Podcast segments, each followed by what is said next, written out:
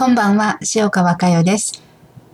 えー、来週は橿原ですね。橿原セミナーがあります。えー、楽しみにしています。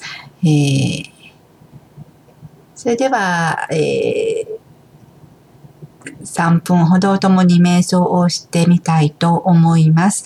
えー、その前に、えー、ちょっと読ませてください。共に歩みを、共に学びを、真実の波動の世界に生きていた自分を蘇らせていく方向に自分のエネルギーを注いでください。自分はなぜ生まれてきたのか、何をするために生まれてきたのか、これは本当に非常に非常に大切な大切な問いかけです。頭での回答ではなくて、ぜひ心で答えてください。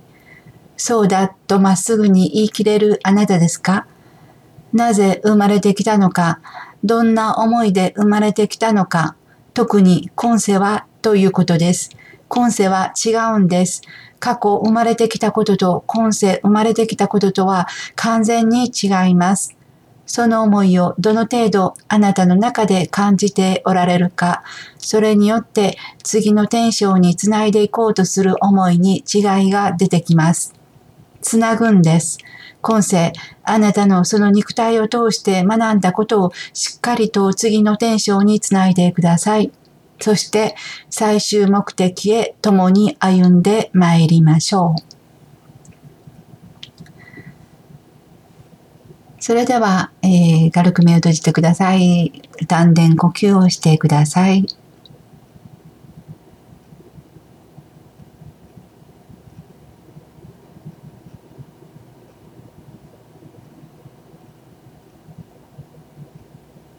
あなたの心に今問いかけてみてください。自分はなぜ生まれてきたのか、何をするために生まれてきたのか。